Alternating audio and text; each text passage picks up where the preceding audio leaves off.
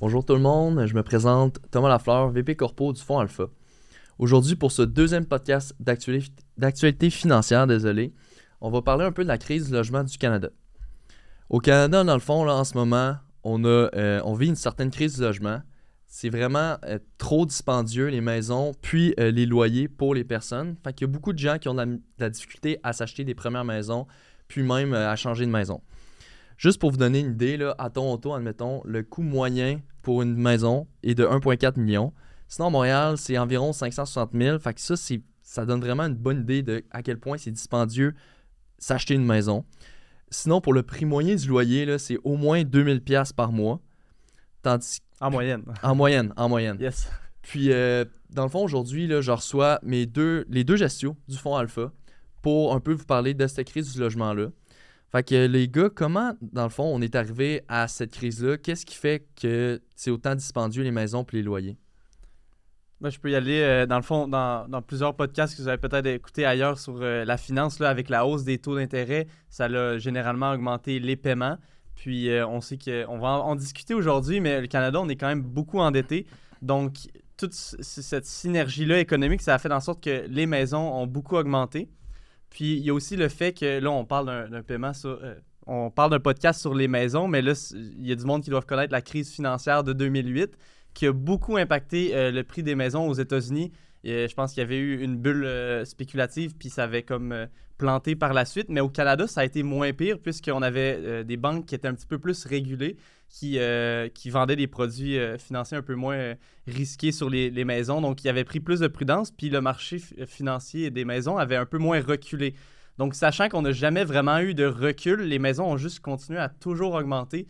Puis je pense, dans la dernière décennie, les maisons ont quasiment doublé en valeur. Là. Donc, il y a vraiment un, contexte économique à ce niveau-là. Il n'y a comme pas eu de correction comme aux Non, exactement, c'est ça. Puis il y a aussi le, le concept de l'offre et la demande. Donc, si tu veux ajouter là-dessus. Euh, oui, ben en fait, euh, la hausse des prix des maisons, c'est quelque chose qu'on voit depuis les dix dernières années. Comme Benoît mentionnait, il y a eu la crise immobilière en 2008 qui a fait vraiment euh, diminuer le prix des maisons.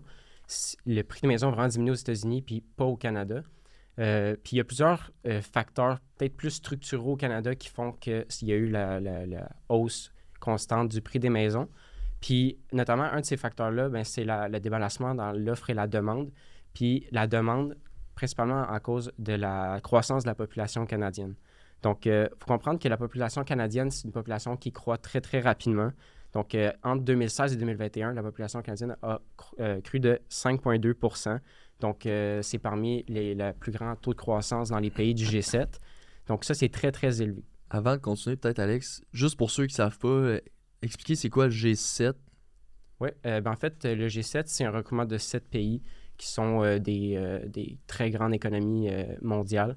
Donc, on a la plus grosse croissance dans tous ces pays-là. Puis ça, ben, je ne vais pas dire de, pire en pire, mais le, chiffre devient de plus en plus gros. sais, on a dit qu'en 2016 puis 2021, il y a eu 5,2% de croissance.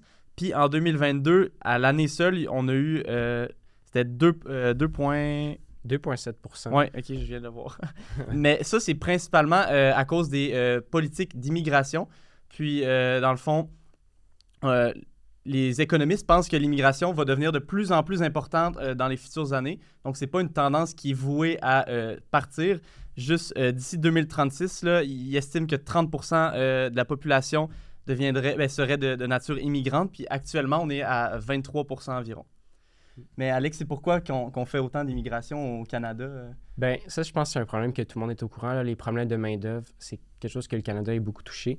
Puis une des solutions à ce problème de main-d'œuvre-là, ben, c'est en fait faire venir euh, euh, avoir des immigrants qui peuvent venir euh, combler ce, manque de main-d'œuvre-là. Donc, ça fait que ben, ça représente une grande partie de la croissance. Peut-être pour donner une idée, là, comme Benoît mentionnait, l'année passée, on a eu une croissance de 2,7% qui était le record de, croissance de population depuis 1950. Puis de ce 2,7 %-là, c'est 96 qui, était, qui provenait de l'immigration. Donc, ça, ça, représente vraiment une grande, grande majorité ben, en fait, presque la totalité de la, croissance de la population canadienne. Avec l'Ukraine, il y aura aussi une certaine portion de peut-être des, des réfugiés. J'ai pas la statistique là-dessus, mais c'est quand même à considérer qu'en 2022, peut-être qu'on a eu un, Avec les conditions. Un ouais, exactement. Là, du monde qui, qui fuirait. Euh, les guerres. Ouais, exactement. Puis, Ah, mais en fait, c'est ça. Mais là, on parle de la croissance de la population canadienne, mais qu'est-ce que ça rapporte avec le prix des maisons? En fait, c'est que le prix des maisons, c'est vraiment c'est un marché. Donc, il y a une offre puis une demande. Fait y a l'offre des maisons qui sont disponibles sur le marché, puis il y a la demande. Mais qu'est-ce qui arrive, c'est que comme la population euh, canadienne est en constante croissance, euh, ben, ça fait que la demande euh, ne cesse de monter. Puis l'offre n'est pas capable de, tenir tête à la demande parce que la demande, elle, monte, elle monte, elle monte, mais l'offre est limitée principalement parce que ben, construire une maison, c'est long. On ne peut pas commencer à construire des maisons pour euh, la croissance euh, au Canada. Comme le 2,7% ça représente euh, 1, point- euh, 1 million de personnes de, plus au Canada. Fait que, euh, faire loger ces 1 million de personnes-là, ben, c'est long. Il faut bâtir des maisons. Puis en ce moment, il y a vraiment un problème au niveau de l'offre des maisons. Donc, euh, c'est une des raisons pourquoi ça soutient les prix depuis euh, les, euh, les dix dernières années, en fait, au Canada. Puis aussi, il y a le fait, je pense que euh, toute cette population-là qui arrive, puis tous les gens, oui, le Canada, c'est un gros pays, puis oui, le Canada, on, a énormément d'espace, mais je pense qu'aussi le fait que tous ces gens-là qui arrivent, puis même la population euh, qui était déjà au Canada, on se regroupe vraiment dans des, espaces restreints, on se concentre plus dans les villes. Fait je pense que, ben, je sais pas si Ben, tu voulais m'en parler un peu, mais je pense qu'il y a aussi des- certaines réglementations au niveau des villes, puis peut-être que ça aussi, ça, ça aide pas, ça ralentit un peu les, les- les travaux, les choses Ouais, comme ben ça. exactement. Comme on, on a dit dans l'introduction, là, une maison euh, en moyenne à Toronto, c'est 1,4 million. À Vancouver, c'est 2,3 millions. là. Je répète, 2,3 millions, une maison en moyenne à, à Vancouver. là. Ben, dans le fond, c'est qu'au Canada, comme tu as dit, on est gros, mais ben, un gros pays, un gros territoire. là. mais euh, les gens se regroupent principalement dans, dans quelques villes. là. Toronto, Vancouver, Montréal. Euh, il doit à peu près cinq villes qui doivent représenter quasiment plus de la moitié de la population. Donc, c'est vraiment dense, même si on, est une euh, un pays qui est, très large. Puis, euh, il y a beaucoup de réglementations, du zonage, comme tu disais, qu'en ville, il y a certains endroits qui sont zonés juste euh, pour du commercial, puis les gens n'ont pas l'espace nécessaire. C'est tout collé, donc ça, fait une, certaine pression à la hausse des prix. Puis, j'aimerais aussi ajouter un, autre point, peut-être qu'on n'a pas mentionné, c'est que ben, depuis certains problèmes d'approvisionnement euh, mondial, le coût des matériaux a quand même généralement beaucoup augmenté avec l'inflation. Donc, si ça coûte plus cher faire un projet d'immobilier pour le, prometteur immobilier, peut-être qu'il ne va pas être capable ou il ne trouvera pas ça rentable d'aller pallier toute la demande de- euh, engendrée par l'immigration ou toute autre raison. Donc, comme euh, Alexis disait, on a vraiment un débalancement de l'offre et la demande. C'est une des raisons qui cause la hausse des prix principalement. Puis je me demandais, est-ce que vous avez comme des stats un peu sur la, la quantité de maisons qu'il Ouais. faudrait construire d'ici, tu sais, pour pallier cette, cette Ouais. demande-là? Oui, c'est ça, parce que là, tu sais, on parle qu'il manque d'offres, mais ça, ça représente quoi? Mais euh, la SCHL, fait que ça, c'est un peu ceux qui s'occupent de l'habitation au Canada. C'est la Société canadienne d'hypothèque et de logement. Donc, eux, ils font des, des- analyses de l'industrie euh, de l'habitation. Puis, ils ont estimé qu'on aurait besoin de 5,8 millions de maisons pour euh, régler le problème d'abordabilité des maisons, le problème des maisons qui continuent d'être constamment plus chères.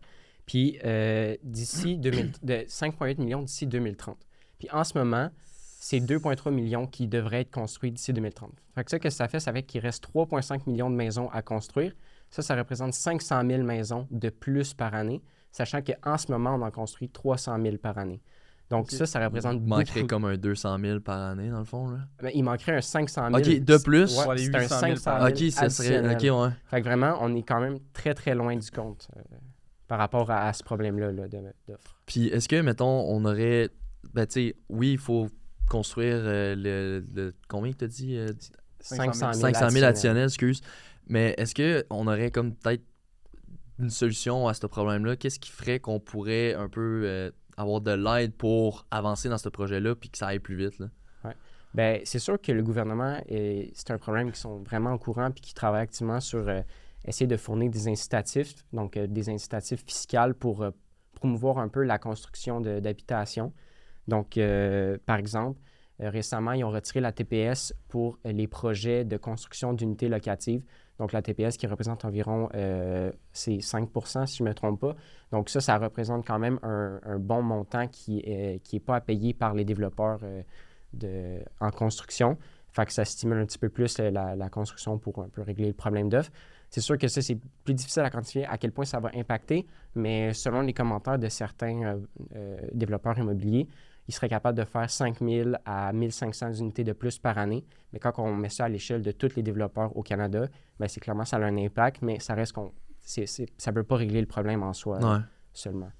Euh, Ben, une chance, une chance si, ce- si la, la- retirer la TPS ne règle pas le problème en soi, ils ont aussi d'autres euh, projets. c'était ça, Par exemple, ouais, la, la SCHL que Alexis a dit plus tôt, euh, dans le fond, eux, ils ont, ils ont- ils ont mis en place un programme qui s'appelle euh, APH Select. Dans le fond, ça permet euh, aux contracteurs immobiliers de pouvoir payer leur, euh, leur projet immobilier, exemple, leur, leur 10 portes. Ils peuvent le payer sur 50 ans au lieu de le payer sur un 25-30 ans habituel.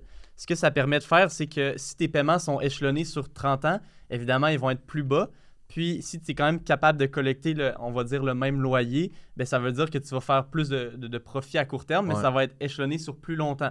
Donc, ça, ça permet d'un petit peu aller euh, booster euh, l'offre euh, au, au niveau de, de l'immobilisation. Euh, puis sinon, là, il y a aussi le projet, vous avez sûrement dû l'entendre, mais le CELIAP, là, tout le monde en planification financière parle de ça. Mais c'est un, un j'irai pas en détail, mais c'est un, un compte de placement pour une première habitation à l'abri de l'impôt. Puis euh, Ouais, puis dans le fond, ça donne aussi euh, des certaines déductions d'impôts. Fait que Ouais. ça agit un peu euh, comme le REER, mais en même temps de donner les avantages du CELI parce que tu peux tirer un peu l'argent de, de ça. Mais comme dit Ben, on n'est pas des experts, on rentrera pas dans les détails. Il y a un autre aussi euh, incitatif qui est fourni par la SCHL. En fait, euh, tout récemment, il y a eu une augmentation des euh, obligations qui sont émises par la SCHL. Donc, la SCHL, oui, a fait des études sur l'habitation, mais c'est aussi elle qui va assurer les prêts hypothécaires. Donc, probablement que beaucoup de monde le savent, mais quand on met moins de 20 sur une hypothèque, l'hypothèque doit être assurée. Puis ça, c'est la SCHL qui s'en occupe. Puis euh, pour assurer ces hypothèques-là, ben, la SCHL elle a besoin d'argent. Puis euh, qu'est-ce qu'elle va faire? C'est qu'elle va lever des obligations. Donc les obligations, c'est de la dette. Elle va lever des obligations sur les marchés privés, les marchés financiers, pour euh, venir assurer ces hypothèques-là. Puis là, on- a augmenté, en fait, avant, on était à 40 milliards disponibles de levée de la dette par année. Et tout récemment, ils ont augmenté de 20 milliards, donc jusqu'à 60 milliards. Donc, le 20 milliards supplémentaire, c'est vraiment pour aller assurer des projets, des hypothèques qui sont dédiées à des projets de construction d'unités locatives.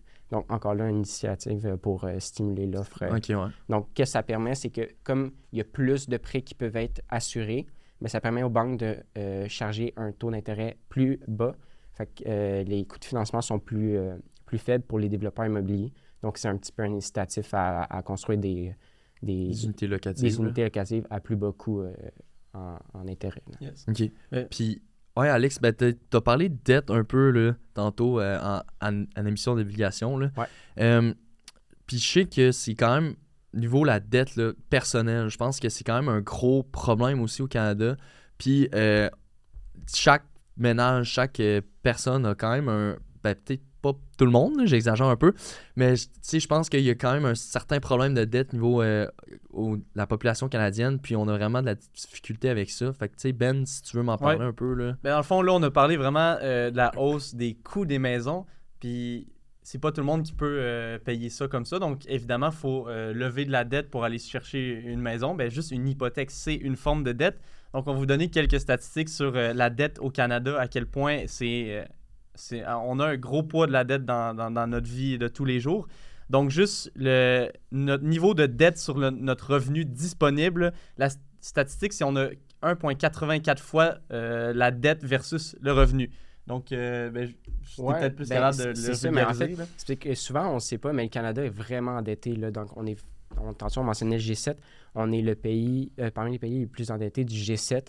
Euh, donc, comme Benoît mentionnait, euh, la dette totale des ménages canadiens divisée par leur revenu disponible. Donc, le revenu disponible, euh, c'est le, le revenu après impôt du ménage, donc euh, des, du couple, et de 1,85. Donc, pour chaque dollar que le revenu disponible a, c'est 1,85 dollars de dette à payer. Donc, on voit qu'on est quand même vraiment endetté à ce niveau-là. Puis, qu'est-ce, mettons, qu'est-ce qui fait qu'on est autant endetté que ça, que, oui, je comprends qu'il y a une bonne partie qui doit être liée à l'hypothèque, mais est-ce qu'il y a d'autres affaires, d'autres choses comme ça qui, viennent un peu euh, jouer sur la dette ou. euh? Ben, comme on a dit plus tôt, là, le, coût des maisons n'a jamais diminué. Donc, chaque personne qui veut rentrer sur le marché. Ben, en fait, toutes les raisons qu'on a dit plus tôt pourquoi les, maisons coûtent cher, ben, c'est la raison principale pourquoi on a beaucoup de dettes. Puis le principal problème avec avoir autant de dettes, quand les taux d'intérêt sont au plancher, il n'y en a pas de problème parce que les paiements sont plus ou moins constants, sont pas si élevés que ça. Mais quand on a une hausse de dette, euh, pardon, une hausse de taux d'intérêt aussi fulgurante qu'on a eu en 2021-2022, ben c'est là que plus du poids de dette, plus ton paiement d'intérêt va devenir élevé. Donc là, c'est vraiment euh, intéressant, puis euh, ne faut pas non plus que ça, fasse peur. Mais au Canada, là, en deux, au début 2023, là, 15 environ de ce qu'on gagne en revenus partait seulement en intérêt. Donc, c'est vraiment, je prends 15% de ce que je gagne, je le donne à la banque. Déjà que dans ce que je gagne, je donne exemple 40% au gouvernement. Imagine si après je dois donner 14% euh, à la banque juste sous forme d'intérêt. Il me reste un autre pourcent que je dois payer, le capital de ma maison, mon épicerie, euh, mes lois, euh, mon loyer, whatever. Le 15%, c'est juste, j'avoue, c'est juste pour l'intérêt, pour, la dette. Tu sais, tu payes pas là-dessus comme le capital de ta maison.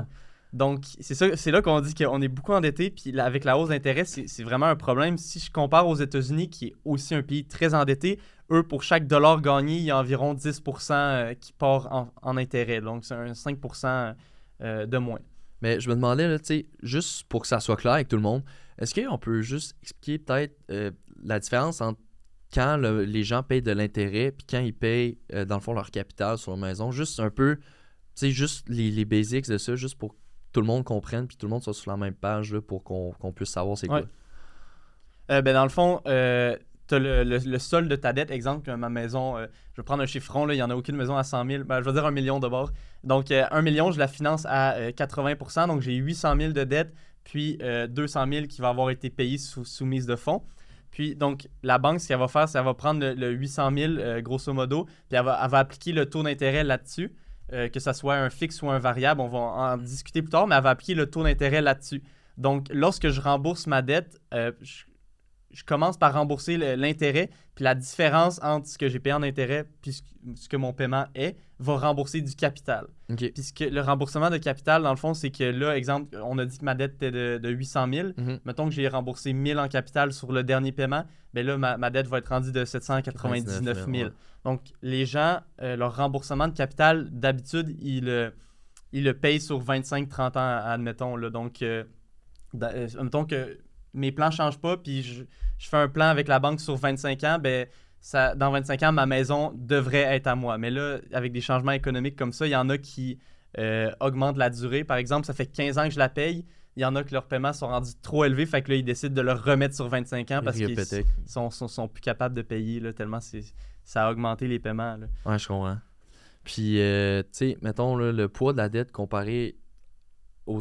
Ben, le poids de la dette lié à l'hypothèque, ça équivaut à Euh, oui, ben, en fait, on est vraiment endetté au Canada, puis c'est 75% de la dette qui est liée à une hypothèque.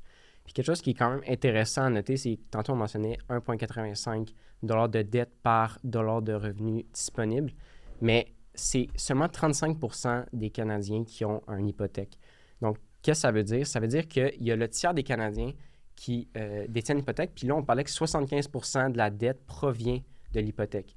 Donc, peut-être juste pour euh, euh, clarifier ça, on est beaucoup endetté, mais ceux qui euh, font monter la moyenne d'endettement, c'est les 30% des Canadiens. ça, ça veut dire que les 30% qui détiennent une hypothèque sont extrêmement endettés, donc voire beaucoup plus que le 1,85 pour venir faire que les, le 70% qui n'a pas d'hypothèque, mais ben, eux, ils font descendre la moyenne. Donc, on est vraiment, ceux qui ont une hypothèque sont très, très, très endettés. Puis ça, c'est parce que le coût des maisons a continué de monter.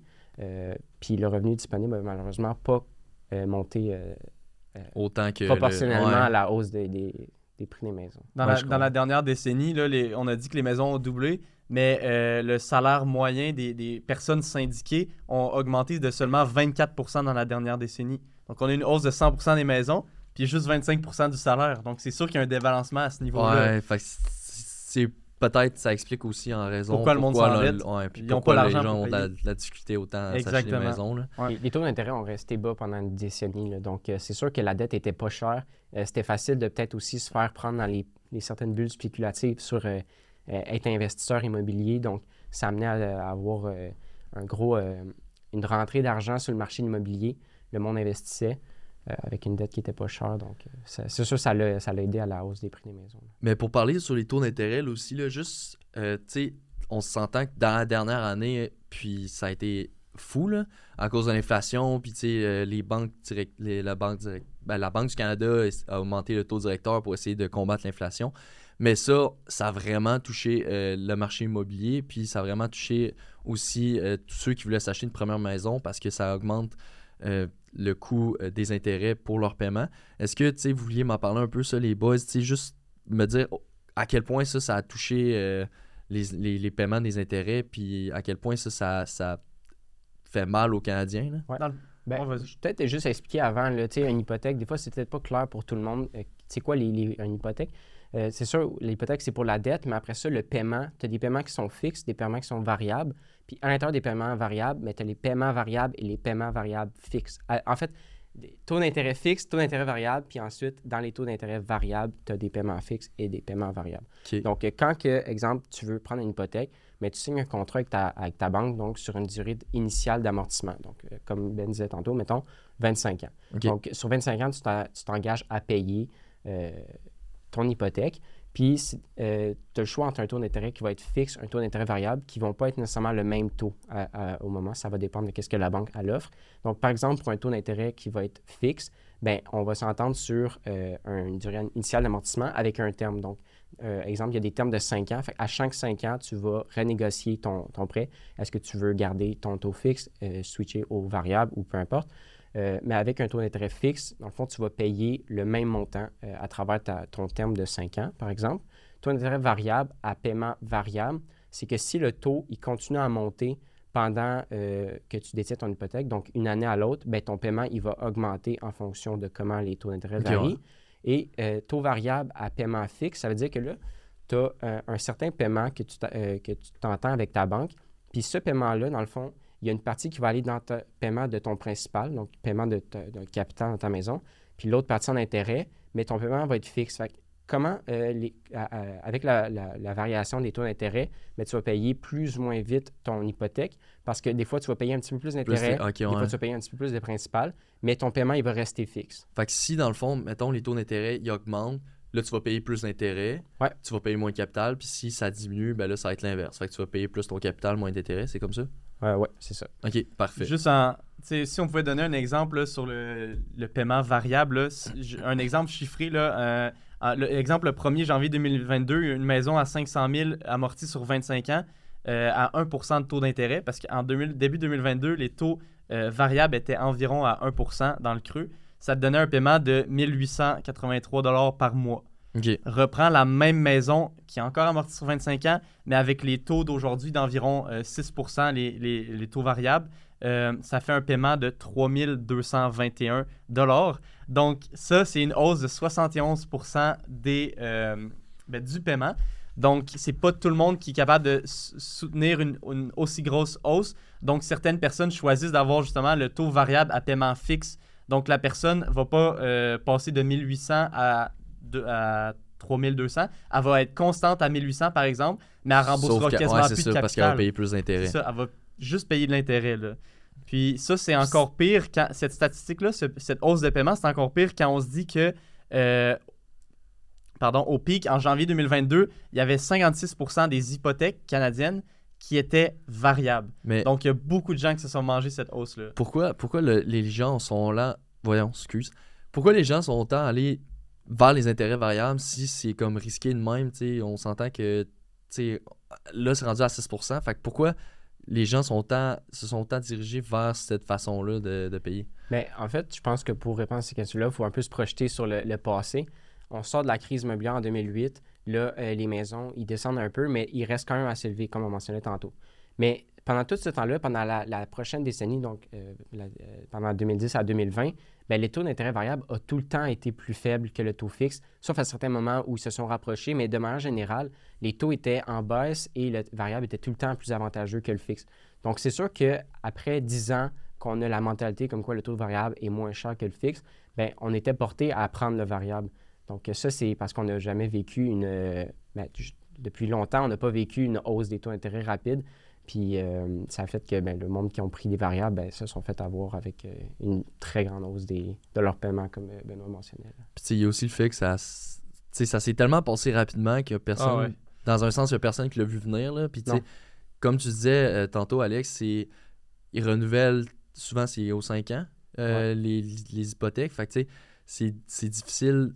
Tu peux pas comme changer ton, ton hypothèque direct quand tu vois ça aller. Tu sais, vu que ça s'est passé juste en une année, c'est- tu peux pas vraiment réagir à ça là, sur le coup. Ouais. là. Mais par rapport à ce que tu dis, qu'il y en a beaucoup qui sont encore en paiement fixe, s'il y a des auditeurs qui ont déjà entendu la phrase euh, ou de quelqu'un de leurs proches Ah, mais moi je suis correct, j'ai le paiement fixe, ben, c'est que la personne a peut-être négocié son taux en 2019 ou en 2020 quand c'était au plancher. Ouais. Puis là, ils auront pas, ils ont- sont encore à un faible taux jusqu'à 2025 peut-être. Donc eux, là, ils ont aucun problème encore. Fait que c'est ça un peu la différence entre la personne qui rush en ce moment sur paiement variable, puis l'autre qui est en business parce qu'elle elle- elle a eu la Elle a chance d'être ouais. fixe. euh, Souvent, c'est un coup de chance parce que je pense pas qu'il y a personne qui aurait pu Tu as déterminer. vu ça euh, venir. là. C'est ça, exactement. là. Donc, euh, Mais c'est intéressant que tu mentionnes ça parce que c'est vrai que quand ceux qui ont pris un taux fixe puis qui l'ont figé euh, en 2019-2020, quand les taux étaient très, très bas, en fait, le plus bas en début 2022, ben, c'est sûr qu'ils sont contents, là, pensent qu'ils a- ont fait un bon move là, financier. Mais il faut se dire que les taux d'intérêt en ce moment sont élevés, puis on ne sait pas combien de temps ils peuvent rester élevés. Euh, c'est sûr que les, le discours de la Banque du Canada en ce moment, c'est euh, on garde les taux élevés tant que l'inflation n'est pas sous contrôle. Fait que c'est sûr que euh, les renouvellements, c'est quelque chose de très, très grand, très, très gros à prévoir. 2025-2026, euh, peut-être voir début 2027, ben, on risque de voir des hypothèques de se faire renouveler. Si les taux restent élevés, là, le monde va peut-être se faire avoir avec euh, des hausses de paiement qui peuvent euh, avoisiner les 50% Puis, mettons, j'ai une petite question. Tantôt, quand on parlait euh, des intérêts, euh, quand on faisait les paiements là, qui étaient variables, Mhm. mais que. Ben non, les intérêts sont variables, mais les paiements sont fixes. Ouais. Euh, mettons que moi, là, j'ai une, maison, OK? Ouais. Puis que je fais des paiements de. Mes paiements sont fixes à 1000$ par mois, OK? Sauf que, dans le fond, mes paiements d'intérêt, ils montent en haut de ce que je suis capable de, de mes paiements fixes. Fait que dans le fond, je paye 1000$ par mois, mais mes paiements d'intérêt, ils seraient à euh, 1200$ par mois. Dans ce temps-là, qu'est-ce qui se passe? Parce que, tu sais, je rembourse. First, je rembourse pas mon capital. Puis deuxièmement, j'ai un 200$ comme d'intérêt que je paye pas à chaque mois. Fait est-ce que, qu'est- qu'est-ce qui se passe avec ça? Est-ce que, tu sais, on a des. Est-ce que les banques offrent des solutions pour ça, dans, le dans un sens? Oui, ben dans le fond, ben, merci de poser la question parce qu'il y a environ euh, 75% des, des euh, personnes qui prennent un taux variable qui sont en paiement fixe. Donc, cette question-là pourrait affecter beaucoup, beaucoup de personnes euh, au Canada. Euh, dans le fond, c'est une solution que aucune, ben, la, la banque ne veut pas que ça arrive nécessairement. Le consommateur ne veut pas que ça arrive nécessairement. Donc, il y a trois, environ trois solutions euh, qui est proposées par la banque quand euh, cette situation-là arrive. Euh, pour rester dans les termes, là, on appelle ça un peu le trigger rate quand euh, ça s'en vient euh, mauvais à ce point-là.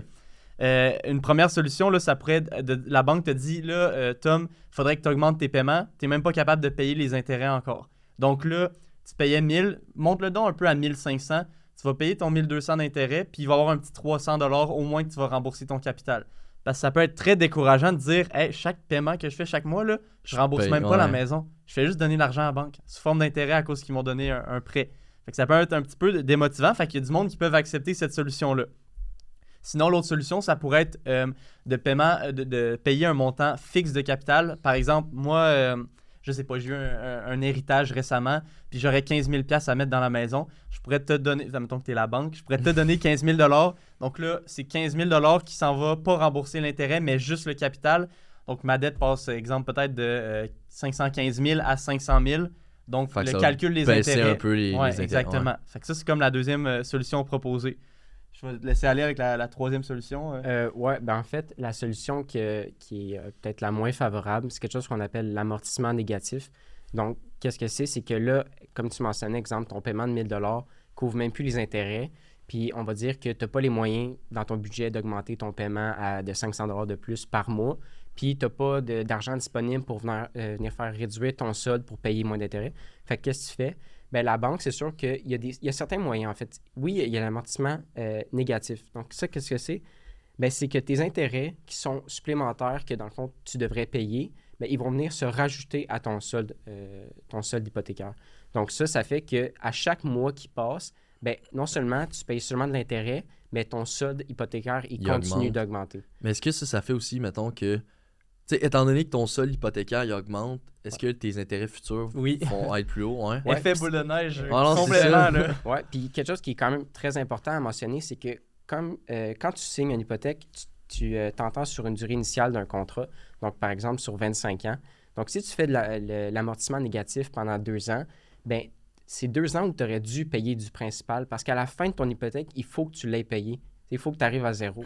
Fait que si pendant deux ans, tu augmentes, mais ça, ça veut dire que tu vas avoir moins de temps après ça pour payer plus de ton solde hypothécaire. Ça veut dire que euh, quand les, les banques vont dire bon, ben, l'intérêt, la- l'amortissement négatif, ça suffit, on ne peut plus euh, continuer à, à faire ça, mais les paiements hypothécaires, ils vont beaucoup augmenter.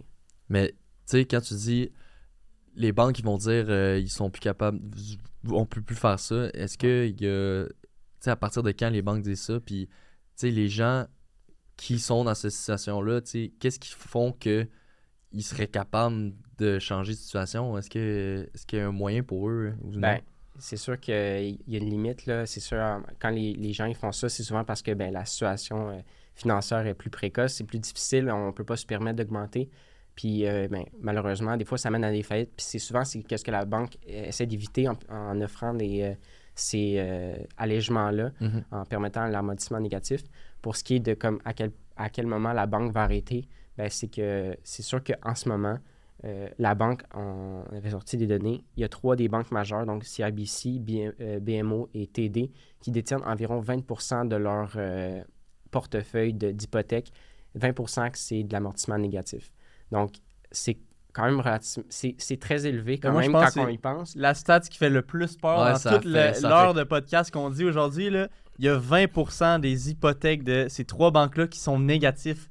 Ouais. C'est vraiment fou, là. À quel point les gens, tu sais, c'est ça, à quel point les gens, ils ont de la difficulté à payer pour que 20% de tous ces portefeuilles-là Ouais. soient en amortissement négatif. C'est sûr, ça fait peur. Là. Ça, ça fait peur. Mais c'est sûr que euh, les banques qui prennent des précautions pour ça, là, euh, il y a euh, l'OSFI ou la BSFI.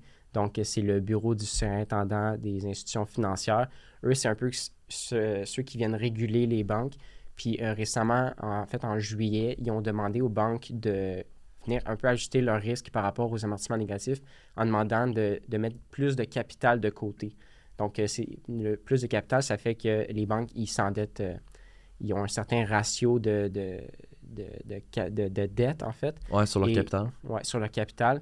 Et euh, l'OSFI ont demandé qu'ils détiennent plus d'équité que euh, de dette. En fait, rajouter ces ratios-là, c'est peut-être un, un sujet plus compliqué, mais le, le principal à, à- à se souvenir de ça, c'est que euh, sont vraiment regardés, régulés pour s'assurer qu'ils ne prennent pas trop de risques par rapport aux amortissements négatifs. Donc, euh, c'est vrai que c'est impressionnant 20% mais il ne faut pas peut-être s'emballer sur, euh, la, sur le, risque encouru par les banques. On n'est on n'est pas à la, à, à la veille d'une crise où, Comme que- en 2008. Là. où, ouais, où tout va éclater. Euh, nos banques sont solides, on a un bon système financier puis un bon système euh, d'hypothèque au Canada. Donc, Ouais. on devrait pas. Euh, euh, tu sais, on- c'est pas euh, la, le chaos qui s'en va Ouais. devant nous nécessairement. puis Mais c'est c'est une situation qui évolue puis que je pense qu'il doit être regardé un petit peu plus par les banques. Ouais, c'est pas dans l'intérêt des banques que chaque Canadien fasse faillite, tu sais, parce que quand ils font faillite, ce qui euh, fonctionne avec une hypothèque, c'est eux, ils saisissent ta maison, Mhm. puis ils essayent de la revendre par la suite. La banque, c'est une institution pour faire du financement. Ils n'ont pas envie de devenir un- un- un Des, une des institution qui fait juste vendre des, ouais, une agence immobilière qui vend des maisons. Donc, de un, c'est pas dans leur intérêt. Puis, il y a des banques, comme exemple Royal Bank, qui ne proposent pas l'amortissement négatif pour pas devenir dans cette situation-là. Puis après ça, comme Alexis a dit, il y a l'OSFI qui essaye de dire aux banques de prendre plus de, de- de prudence. Donc, euh, au Canada, c'est quand même bien régulé. On, essaye que, justement, on, on se retourne pas euh, comme les États-Unis en 2008. C'est vraiment la situation à éviter. Puis les hauts placés, je pense qu'ils le savent, euh, de manière générale. Puis qu'est-ce qui fait, mettons, qu'on a le marché immobilier, c'est, ça s'est pas corrigé à la baisse comme euh, ça, devrait un peu, là? À quel point, euh, tout vu que tout le monde a de la misère à payer, puis ben, pas tout le monde, mais la grande partie de la population a de la misère à payer, pourquoi ce marché-là c'est pas corrigé à la baisse? C'est vrai que, tu sais, depuis tantôt, on parle, les prix sont élevés, le monde a des hausses de paiement. euh, tu sais, on parle de tous ces les négatifs-là. Puis en ce moment, il n'y a pas eu nécessairement de correction euh, significative au niveau de l'immobilier. Euh, Puis ça, c'est principalement parce que le marché il est plus résilient qu'on pense, en fait. Le taux de délinquance euh, des, des ménages est très bas.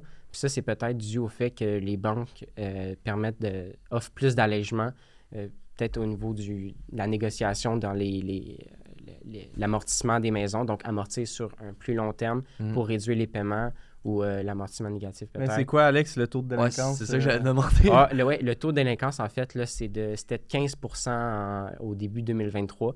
Donc, c'est un taux qui est très faible quand on le compare à d'autres, euh, euh, à d'autres endroits. là. Puis pour ceux qui sont moins bons en immobilier, mettons, euh, le taux de délinquance, c'est C'est quand tu payes quoi? pas. Ah, Ok. C'est ça. c'est Si t'es pas, arrivé- si t'es pas capable de payer la maison, on avait ça le taux de délinquance. Plus, on- comme Alexis disait, c'est 15% actuellement. Là, mais il faudrait pas que ça augmente plus que ça. euh. Ok, parfait. Merci. Puis une autre raison pourquoi euh, le marché a toujours pas corrigé à la baisse, là, ben, il y a le fait que les Canadiens, c'est peut-être dans la culture, mais le monde préfère aller couper ailleurs plutôt que d'avoir à euh, vendre la maison ou faire faillite ou autre chose. Donc, je pense qu'il y a ça. Puis il y a aussi qu'avec les incitatifs gouvernementaux, euh, on va la renommer encore une fois, mais exemple la PCU, le monde a eu beaucoup, beaucoup d'argent, ben, autant les particuliers que les entreprises. Euh, donc, il y a eu une accumulation d'épargne au Canada. Puis certains euh, coussins monétaires, là, le monde ont peut-être mis de l'argent de côté pour faire face à divers pro- problèmes. Ou peut-être que le monde avait des projets qui vont devoir être reportés à plus tard. Donc, le monde sont conscients que là, l'argent doit être utilisé dans la maison pour pas avoir à faire faillite. Donc, c'est quand même des raisons qui, qui pourraient expliquer pourquoi euh, on n'a pas craché puis que le monde ne sont pas tous à la rue en ce moment. là. Puis, euh, un peu comme je mentionnais tantôt, là, c'est 35 des, euh, des Canadiens qui détiennent une hypothèque. Puis, souvent, les statistiques qu'on voit, c'est que c'est vraiment des revenus, des ménages qui ont des revenus quand même plus élevés que la moyenne. C'est sûr que c'est c'est des statistiques. C'est pas tous les ceux qui détiennent une hypothèque qui ont des revenus plus élevés que la moyenne, mais en général, c'est du monde qui ont des bonnes cotes de crédit, qui ont quand même les moyens. Euh, puis ça, c'est sûr que c'est une moyenne. Donc, ça s'applique pas nécessairement pour toutes les situations, mais c'est peut-être une des raisons pourquoi le, le- le- le marché canadien immobilier est plus résilient qu'on le pense. Ok. Puis mettons, vous, vous pensez de quoi? Est-ce que est-ce que vous pensez qu'on se dirige vers comme une, certaine crise ou comment vous voyez ça un peu les marchés? Puis comment vous pensez qu'on va être capable de sortir de, de ça là?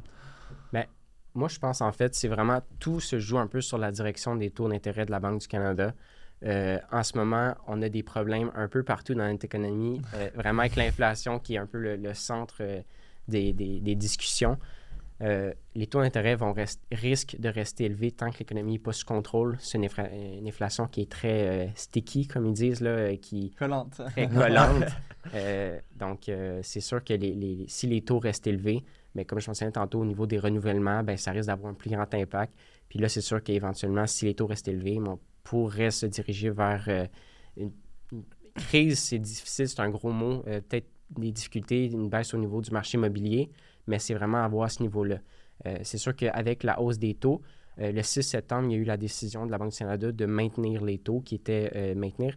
Ça faisait plusieurs rencontres qui, Qui augmentaient. ouais. Là, on est rendu qu'ils ont maintenu avec un discours qui disait que, ben, on- tranquillement, on commence à voir euh, les effets de la politique monétaire de hausse des taux d'intérêt fonctionner. Donc, avec une économie qui ralentit, au niveau du marché du travail qui euh, ralentit, euh, le prix des maisons qu'on a vu un petit peu diminuer dans les derniers mois, euh, malgré le podcast depuis tantôt qu'on dit qui est, qui est élevé, on, quand même, il y a une certaine, un certain ralentissement au niveau des Tout prix. petit, un petit ralentissement. Mais c'est ça, c'est qu'on voit on commence à avoir des, des signaux, des indicateurs comme quoi la politique pourrait fonctionner. Donc, euh, c'est à voir un peu comment que la, la Banque du Canada détermine euh, ça. S'ils décident de continuer à, à peut-être garder les taux plus élevés plus longtemps ou euh, en fait le diminuer si on voit vraiment qu'on est capable de ramener l'inflation dans Mm. les cibles. Mais je pense que ça, c'est quand même long, là, mettons, avant qu'on voit l'effet de la hausse ou de la baisse ou du maintien du taux directeur. là. Tu sais, ça prend combien de temps environ, Ben? Des... J'ai pas nécessairement de statistiques là-dessus, mais c'est de quoi qui, est traînant parce que, comme on l'a dit tout à l'heure, les gens qui sont à paiement fixe, on l'a toujours pas reçu. Ben, il y en a qui ont dû euh, renouveler. Mais exemple, quelqu'un qui aurait pris un paiement fixe en 2020, mais n'a toujours pas renouvelé. Donc, ça peut prendre. euh, la personne qui le prend en 2020, ça peut prendre 5 ans avant que son taux réaugmente si elle a eu son terme euh, à cette année-là. Donc, les hausses de taux, ça prend du temps à se faire ressentir dans l'économie. Contrairement au marché boursier qui est tout le temps en anticipation, ben, Mhm. dès que les hausses de taux se, se- font déclarer, ben là, les, les marchés corrigent. Mais l'immobilier, c'est extrêmement plus long avant qu'il y ait des corrections euh, comme tu posais la question. OK. Puis, mettons, en général, est-ce que vous auriez comme des conseils à des personnes qui veulent s'acheter des maisons ou qui, qui trouvent que les loyers sont trop élevés puis Ouais. euh, qui ont de la difficulté avec ça? Mais moi, je pense que ça serait comme de, juste pour être conservateur, de, de se préparer au pire. Tu sais, exemple, de ne pas faire un budget en fonction de Ah, les taux vont baisser la- l'année prochaine. Tu sais. Mettons peut-être de prévoir que ça va rester encore longtemps ou ben, justement de se faire un budget puis de, comprendre que c'est important de, de- de faire ses paiements hypothécaires parce que si tu veux pas perdre la maison. Euh, sinon, peut-être ne pas trop acheter au-dessus de vos moyens. Je sais qu'il y a eu beaucoup d'argent injecté dans l'économie, comme j'ai dit. Ça peut, ça peut être tentant de, de consommer ou d'acheter une belle maison de rêve, mais souvent, euh, ça c'est une mauvaise tendance, mais les jeunes achètent leur première maison comme leur maison finale, mais il n'y a Mhm. rien qui vous empêche d'acheter un petit peu plus bas au début, puis de revendre plus tard dans votre vie quand vous allez avoir fait plus d'épargne, plus d'investissement, vous allez être bien placé dans, ach- après acheter la maison de rêve. Puis, tu sais, veux, veux pas, c'est quand même safe comme investissement, entre guillemets, là, parce que, tu sais, le coût des maisons, historiquement, il augmente tout le temps. Fait que, Ouais. tu sais, même si tu t'achètes une plus petite maison qui va commencer puis qui va risque d'être moins chère que ta maison finale, ben, tu risques de la revendre puis de faire un certain profit là-dessus. Que- tu la revends, puis qu'il y ait profit ou non, tu vas prendre l'argent que tu l'as vendu, puis tu vas la mettre sur la maison suivante quand tu vas être à un moment de ta vie que ça va mieux aller. Puis, euh, contrairement à la Chine qu'on parlait euh, la semaine passée, eux, le- ils ont un marché hypothécaire, euh, pardon, de l'immobilier très instable. là. Ils ont beaucoup de vacances, nous, de vacances dans le fond, d'inoccupation, pardon. Nous, on, a- on- on est chanceux, on n'a pas ces problèmes-là, donc de vraiment, euh, comme tu as dit, aller acheter une première maison peut-être un peu en dessous de ses moyens. Généralement, là, ils recommandent d'avoir des paiements, à- pas juste l'intérêt, là, tantôt on parlait juste l'intérêt, mais là, des paiements totaux à environ 32% de vos revenus bruts. là. de ne pas, de pas aller en haut de ça, parce que ça pourrait devenir alarmant rendu euh, en haut de ça. Puis garder un budget, se faire un coussin, là, ça peut être tout des, des, des, des fon- euh, un fonctionnement pour euh, ne pas tomber dans ces problèmes-là. Je pense aussi, aussi une- situation que maintenant, qui est depuis la COVID, qu'on peut un peu plus se permettre, c'est aller plus loin aussi des gros centres urbains, plus aller dans les banlieues, plus aller comme dans ces endroits-là, puis euh, avec le télétravail, Ah oui. c'est vraiment plus accessible. Ça le permet Puis, maintenant. là. Ben c'est ça, puis tu sais, veux, veux pas, ces maisons-là sont vraiment moins chères, sont vraiment moins dispendieuses que dans les grands centres urbains. Fait que tu sais, ça, ça peut être quand même une si- situation envisageable pour euh, plusieurs personnes, étant donné que le télétravail, c'est de plus en plus populaire, puis de plus en plus. euh, ben, tu sais, il y a de plus en plus dans, les, dans la plupart des bureaux. Mhm. Fait que. Parfait, ça, ça conclut pas mal euh, ce qu'on pense, euh, ce qu'on pense des marchés immobiliers au Canada. Fait que je vous remercie beaucoup les boys euh, d'être venus euh, Ben, Parler, Merci à toi. parler de ça avec moi. Puis euh, si vous avez des questions, là, tout le monde, euh, juste à nous écrire. On va être super heureux de répondre à ça. Fait qu'on se revoit pour un prochain podcast euh, éventuellement. Merci beaucoup et bonne journée. Merci Tom, Merci. salut. Salut.